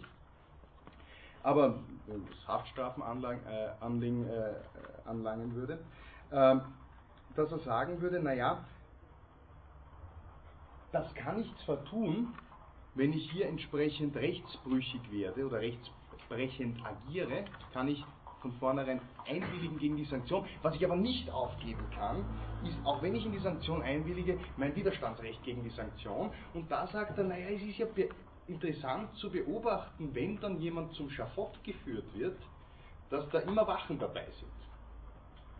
Der legt sich da ja nicht freiwillig drunter äh, und zieht vielleicht auch selbst den Hebel, sondern das muss ja in einem entsprechenden Verfahren administriert werden, weil anders würde hier entsprechend auch äh, die, Selbst, äh, die Selbsterhaltung des Menschen vielleicht, oder mit an Sicherheit grenzender Wahrscheinlichkeit, ähm, äh, schlagend werden. Wenn wir wechselseitig Rechte übertragen, das ist einmal der erste Schritt, nennen wir das einen Vertrag und ein Vertrag, der nicht, ich kürze das jetzt einmal ab, und ein Vertrag, der nicht sofort Leistung und Gegenleistung der beiden Vertragsparteien ähm, äh, zum Gegenstand hat, ist dann der Vertrag, von dem man in weiterer Folge als Pact oder Covenant ausgeht, ein Vertrag, der nämlich auch ein gewisses Maß an Vertrauen braucht, damit er zustande kommen kann. Das ist der Vertrag, von dem wir in weiterer Folge sprechen. Das Englische ist hier ein bisschen facettenreicher als das Deutsche, aber ich glaube, wir werden schon äh, zurechtkommen. Wenn, ein, äh, äh, wenn es kein Tod-Des-Verhältnis gibt, das heißt, wenn kein, äh, äh, kein wechselseitiger Austausch von von Rechten und Pflichten stattfindet in einem Vertragsverhältnis, sondern wenn die eine Seite freigiebig agiert, das ist relativ interessant, weil juristisch ist es ja nicht so, sagt Hobbes, das ist gar kein Vertrag. Davon rede ich nicht. Eine Schenkung ist kein Vertrag. Eine Schenkung, das ist, äh, äh, das ist äh, Grace, das ist vielleicht eine Gnade, eine, eine Gefälligkeit, die ich einem anderen erweise, aber das ist etwas, äh, das ist kein Vertrag. Ähm, einen Vertrag kann ich schließen und da ist Hobbes Vorreiter des modernen Zivilrechts 1863 ABGB normiert nach wie vor dasselbe für diejenigen, die nachlesen möchten. Entweder äh, ausdrücklich oder konkludent, das heißt, ich kann durch meine Handlungen auch entsprechend äh, zum Ausdruck bringen, ähm, äh, zum Ausdruck bringen, dass es sich um einen, äh, um einen Vertrag handelt. Der Vertragsschluss ist aber, und ich bin jetzt ein bisschen weiter gehüpft, damit wir zum Ende dieser Einheit noch äh, ein wenig äh, zu einer Abrundung kommen. Dieser Vertragsschluss ist im Naturzustand schwierig. Weil ein Vertrag muss dann nicht eingehalten werden oder ein Vertrag äh, ist dann schon nichtig oder zumindest mit Nichtigkeit bedroht, wenn es, äh, äh, wenn es zu einer äh, zu vernünftigen Verdachtsmomenten oder zu äh, entsprechenden Verdachtsmomenten kommt, dass, äh, dass der Vertrag nicht eingehalten würde. Weil ich habe ja niemanden, der den Vertrag entsprechend durchsetzen könnte. Wenn wir heute, also wenn ich zum Beispiel Ihnen sage, ich verkaufe Ihnen dieses Skriptum um, keine Ahnung, was kostet das? 12,90, ich verkaufe es Ihnen, ich verkaufe es Ihnen für 2 Euro, ja, dann geben Sie mir 2 Euro, aber ich gebe Ihnen das Skriptum nicht. Was würden Sie dann tun? Sagen Sie, sagen Sie jetzt nichts Falsches. Was würden Sie tun? Sie würden sich einen Rechtsanwalt nehmen. okay, ja. Aber Sie würden natürlich entsprechend, entsprechend meine, Leistung, meine Leistung einfordern. Ja? Die Leistung fordert man typischerweise. Nehmen wir an, ich hätte Ihnen nicht dieses Skriptum verkauft um 2 Euro, sondern meine gesamte Bibliothek und was weiß ich, äh, einen wesentlich höheren Betrag, dann würden Sie, dann würden Sie wahrscheinlich schon das Ganze einfordern. Äh, aber das würden Sie einfordern den Regulativen unserer, unserer Rechtsordnung entsprechend, also wahrscheinlich bei Gericht mit einer entsprechenden Durchsetzung, da kann gegen mich Exekution geführt werden, etc. etc. Wenn es so es gibt, wenn es dieses ganze Regulativ gibt, sagt Hobbes, dann ist dieser Vertrag nicht nichtig, auch auf die Gefahr hin, dass der andere ihn nicht unmittelbar einhalten wird. Aber solange wir uns im Naturzustand befinden und ich keine Möglichkeit habe, etwas durchzusetzen, eine Berechtigung einem anderen gegenüber, ist die Rechtsfolge für den Vertrag, die Nichtigkeit des äh, Vertrages. Bitte. Frage vielleicht, ich habe es leider noch nicht gelesen, weil ich das nicht habe, deswegen ist es vielleicht unfällig, aber also ist ja schon ein Unterschied, also das ist mehrere Unterschiede, das ist natürlich ein Beispiel, das nur veranschaulichen soll. Aber in diesem Fall ist es ja so, dass es auf die Freiwilligkeit beider Beteiligten beruht. Also wenn ich einen Kaufvertrag abschließe, dann brauche ich ja also im Normalfall also wenn man sie auch verschriftlich gibt, der Unterschrift, das ist also eine gewisse Freiwilligkeit. Und Sie können ihn mündlich ausschließen, ist wurscht, ja? Ja, ja. Aber, ja. Ganz klar. Ja, jedenfalls die Freiwilligkeit, jedenfalls in, in dem Sinne, wie es Hobbes ja äh, äh, zu entwickeln versucht, ist es doch so, dass man äh, gar nicht die Möglichkeit hat, aus diesem Gesellschaftsvertrag auszusteigen, beziehungsweise wurde man ja auch nie gefragt, ob man ihn denn unterzeichnen oder überhaupt daran teilnehmen. Nein, wir sind ja noch nicht einmal beim Gesellschaftsvertrag. Also fair müssen wir sein. Wir sind ja erst bei der, wir sind erst bei der Hobbes, bei Hobbes Grundlegung überhaupt, wie kann ich ein Recht übertragen, was ist mein Recht von vornherein, das ich übertragen könnte, das ja. kommt mit der natürlichen Ausstattung des Menschen einher. Äh, und wie kann ich es einrichten, dass ich mit anderen so interagiere, dass die äh, Gefährdungssituation, mit der ich konfrontiert bin, graduell entschärft wird. Ja? Wir nähern uns jetzt erst einmal dem Gesellschaftsvertrag an. Ihr Punkt ist natürlich sehr richtig. Wenn wir den Gesellschaftsvertrag als Grundmodell unserer Rechtsordnung und deswegen als Legitimation staatlicher Ordnung als solcher begreifen, dann müssen wir uns alle die Frage stellen, naja, also zugestimmt haben wir dem ja nie. Also ich meine, ich bin hineingeboren worden im schönen Jahr 1981 in die noch schönere Republik Österreich äh, und habe mich mit den Normen, die mich umgeben haben, abfinden müssen. Das war mein persönlicher Zugang zum, also mein erster Zugang oder, äh, zu unserer Rechtsordnung. Ähm, das ist schon wahr. Und diese Überlegung ist sehr spannend. Äh, und ich hoffe, dass wir Ende des Semesters Zeit haben, genau darüber nachzudenken, weil das wäre zumindest der Punkt, wo ich beim ersten Mal Ihnen angedroht habe, dass ich Sie ausnützen werde. Ähm, das wäre der Punkt, den äh, ich gern mit Ihnen diskutieren würde, als mein persönliches Ergebnis dieser Lehrveranstaltung. Äh, was sagt diese Grundüberlegung denn aus über unsere Rechtsordnung selbst? Äh, da haben sich viele führende Theoretiker und auch viele führende Politiker oder damals als Politiker wirklich noch ja, ähm, damit, äh, mit diesem Gedanken auseinandergesetzt. Von Thomas Jefferson zum Beispiel kommt der Gedanke, eine Verfassung darf zwei Dinge nicht machen. Eine Verfassung darf einer Regierung nicht die Möglichkeit geben, dass sie sich äh, verschuldet über das Maß, das innerhalb einer Generation äh, abgedeckt werden kann oder zurückgezahlt werden kann. weil sonst ist es verantwortungslos der anderen Generation gegenüber. Und eine Gesellschaft kann kein Gesetz schaffen, das nicht abgeändert werden kann. Das also die nachfolgende Generation ohne deren Zustimmung bindet. Radikaler findet sich dieser Gedanken dann noch einmal in der Überlegung ausformuliert, die sagt, naja, eine Verfassung ist nicht so lang gültig, als sie nicht abgeändert wird, den entsprechenden Mechanismen äh, nach, sondern eine Verfassung muss jederzeit neue Bestätigung seitens der Normunterworfenen erfahren. Zum Beispiel war eine, war eine, war eine ernsthafte Überlegung im 18. und 19. Jahrhundert, äh, äh, staatstheoretisch, dass man eine Verfassung in regelmäßigen Abständen einer, einer Gültigkeitsabstimmung unterzieht. Ja?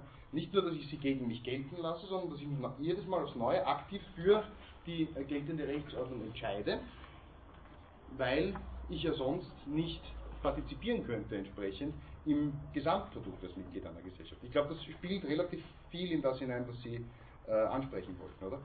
Ähm, und das ist für mich die spannende Überlegung.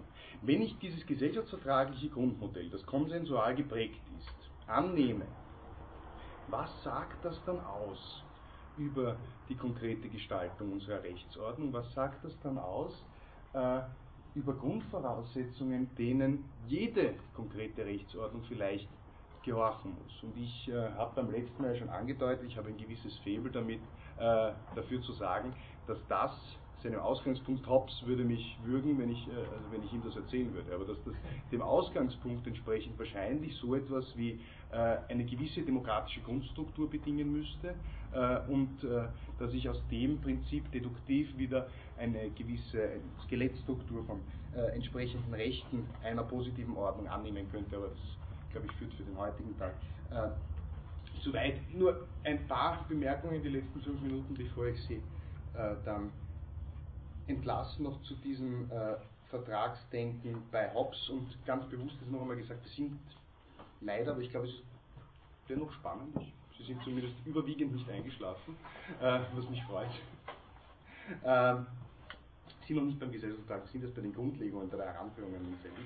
Ähm, was, äh, was, sagt er, äh, was sagt er noch über die Möglichkeit, den Vertrag zu schließen? Also im Gesellschaftsvertrag, im, im, im, Naturzustand, ähm, im Naturzustand ist es wegen, äh, habe ich das Gültigkeitsproblem des Vertrages, wegen, wegen der Furcht oder wegen, äh, wegen der Furcht, dass der andere nicht einhalten werden äh, würde. Das ist der eine Punkt. Zum anderen bin ich auch beschränkt äh, was meine Aktionsmöglichkeiten nach einem Vertragsschluss, also nach einer Rechtsübertragung, äh, bedingen würde, wenn ich nämlich äh, jemanden etwas äh, übertragen habe, damit er davon Gebrauch machen kann in seinem Namen, darf ich seine äh, Berechtigung, die daraus resultiert, auch nicht unterminieren, sagt Hobbes. Ja, das äh, meint er mit dem Right to the End contains the right to the means.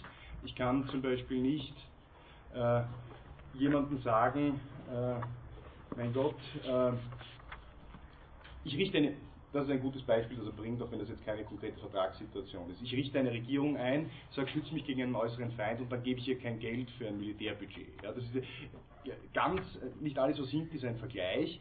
Äh, und ich weiß, ich werde es gleich hinausgeprügelt, wenn ich dieses Beispiel bringe. Aber wir in Österreich mögen alle witzigerweise und feiern es jedes Jahr, äh, das, äh, die neutrale Grundhaltung unseres Gemeinwesens.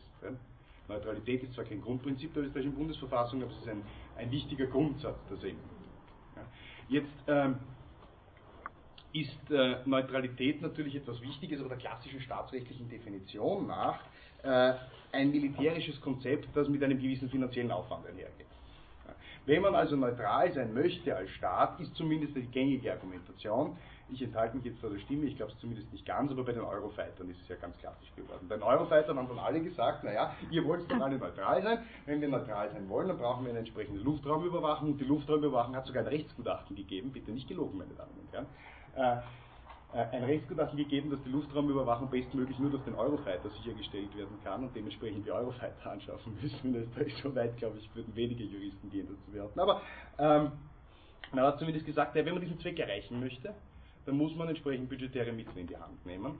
Äh, das ist so ziemlich die, ähnlich die Argumentation, die Hobbes macht mit seiner äh, mit seiner Regierungsargumentation sagt, wenn ich will, dass die Regierung mich gegen einen äußeren Feind schützt, dann muss ich sie entsprechend finanziell ausstatten. Oder ich kann niemanden unterlaufen, wenn ich ihm meine Mühle verkaufe, indem ich ihm das Wasser abgrabe, etc. etc. Das heißt, das, äh, sind, äh, das ist seine Grundüberlegung. Und dann sagt er, naja gut, mit manchen, äh, äh, mit manchen äh, Vertragspartnern habe ich so meine Probleme. Ich kann mit den Brute Beasts kann ich keine Verträge schließen, weil die haben keine Vernunft, das ist relativ einsichtig. Mit Gott kann ich auch keinen Vertrag schließen, sagt er, weil äh, da müsste ich einmal wissen, was Gottes Wille wäre und da müsste ich mich unterhalten mit seinem Bodenpersonal, was schon eine unsichere Sache ist. Ähm, und äh, zum Zweiten ähm, folgt aus dieser Überlegung, äh, dass wenn ich irgendetwas verspreche, was dem Naturgesetz zuwiderläuft, es ja sowieso vergeblich ist, und wenn ich etwas äh, äh, verspreche Gott gegenüber, was dem Naturgesetz gemäß ist, äh, dann ähm, ist es auch irrelevant, weil mich ja sowieso das Naturgesetz entsprechend äh, binden würde. Das heißt, ein Vertragsschluss mit Gott ist äh, nicht mein äh, eigentliches Problem. Verträge kann ich zudem nur schließen ähm, über äh, Dinge, die in der Zukunft liegen. Ich kann mich nicht verpflichten für etwas, das bereits passiert hm. ist. Ja. Und ich kann mich nur verpflichten zu etwas, das auch möglich ist. Was ja relativ interessant ist, eine Frage, die im österreichischen Zivilrecht nach wie vor äh, stark zitiert äh, stark diskutiert wird. Äh, ich kann mich nur verpflichten äh, zu einer möglichen Leistung. Sollte die Leistung unmöglich werden, aber möglich gewesen sein, als ich mich verpflichtet habe, dann muss ich schauen, dass ich ein entsprechendes Äquivalent äh, des Ganzen leiste. Verhältnis der Verträge untereinander, naja, einen Vertrag von der vertraglichen Verpflichtung kann ich nur dann befreit werden, wenn ich entweder leiste oder wenn mir die Leistung nachgesehen wird von meinem Vertragspartner. Das sind die zwei Dinge.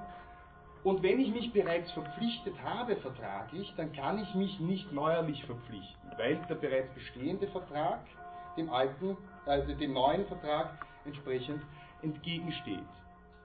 Hobbes beruft sich da auf einen relativ, äh, oder zumindest mittelbar, äh, auf äh, einen äh, Grundsatz, der, der, im römischen Recht sehr präsent ist, äh, Nemo plus Juris transfere potest quam ipse habet, was auf Deutsch so viel bedeutet wie, was ich bereits hergegeben habe, kann ich auch keinem anderen mehr geben. Ich kann nicht mehr Recht übertragen, als ich selbst habe, und wenn ich mich eines Rechts begeben habe, dann kann ich das auch niemand anderem mehr äh, äh, abtreten. Ja. Dann beginnt Hobbes zu diskutieren, diese Dinge, äh, über die ich bereits mit Ihnen äh, gesprochen habe. Äh, dazu nur zwei Bemerkungen. Zum einen, ich kann mich nicht zur Selbstverteidigung begeben in diesem Vertrag, das folgt direkt aus dem Naturgesetz, darüber haben wir ja bereits gesprochen. Äh, eine zweite interessante Sache, die er hier ableitet und die sehr aufgeklärt eigentlich ist, ist Hobbes Aussage, dass niemand verpflichtet ist, äh, sich selbst zu belasten. Das folgt für ihn aus der gleichen Überlegung, weil wenn ich nicht verpflichtet werden kann, keinen Widerstand zu leisten, dann kann ich auch nicht verpflichtet werden, mir selbst äh, eine Belastung aufzuhalten in diesem Zusammenhang. Und daraus folgt, das ist, ich, äh, das habe ich immer ganz bemerkenswert gefunden, weil es so modern gedacht ist, daraus folgt auch der Umstand, ähm, ähm, äh, daraus folgt auch der Umstand, dass in weiterer Folge äh, diejenigen, die, äh, die äh, in einem Naheverhältnis zu mir stehen, also mein Vater, meine, äh, meine Frau oder sonstige äh, Leute in einem Naheverhältnis zu mir, dass auch von denen nicht ein Geständnis erzwungen werden kann oder eine Aussage. Belastung in Form von Schuld oder Belastung in Form einer, einer belastenden Aussage. Also ja, Schuld sozusagen. Schuldzuweisung, ja. ja. ja. Und das gilt dann im Endeffekt auch äh, für die Folter. Folter ist nicht zulässig äh, für Hobbes, nicht weil sie an sich nicht effektiv wäre. Folter ist von ihrem Grundkonzept her äh, sehr, ähm, sehr effektiv vielleicht im Denken von Hobbes, aber Folter ist deswegen kein, ähm, äh, äh, kein, äh, kein hinreichender Beweis, weil ja sich der Mensch nicht des Rechts begeben kann, sich selbst äh, zu verteidigen. Und dementsprechend kann er in der Folter alle möglichen Aussagen machen, das ist ziemlich epikureisch gedacht, äh, alle möglichen Aussagen machen, damit halt nur der Schmerz aufhört. Äh, und das ist kein äh, zulässiger Beweis genau aus dieser Überlegung heraus. Äh, die ersten zwei Grundgesetzlichkeiten, die Hobbes ableitet aus diesem ähm, Law of Nature, haben wir jetzt ja gesehen, mit der goldenen Regel und was daraus folgt und zuvor bereits, dass eben aufgrund der Gefahr, die vom Naturzustand ausgeht, der Mensch gehalten ist, ein friedliches Zusammenleben mit den anderen Menschen anzustreben. Wir werden mit der dritten Ableitung dann aus dem Naturgesetz bei äh, Hobbes nächste Woche fortfahren. Für heute bedanke ich mich herzlich für Ihre Aufmerksamkeit. Mir hat sehr viel Spaß gemacht. Ich hoffe, ich bin nicht ganz allein. Danke. Oh. Äh, ich würde Sie beim nächsten Mal bitten, äh, vielleicht weiterzulesen bis Seite 26. Wir haben aber eh schon, ähm, also weil ich beim ersten Mal gesagt habe, bis Seite 19. Ja. Ähm, wir haben aber heute ganz gute Fortschritte schon gemacht. Wir werden, glaube ich, nicht bis 26 kommen, aber das wäre das, wäre das was ich mir wünschen würde.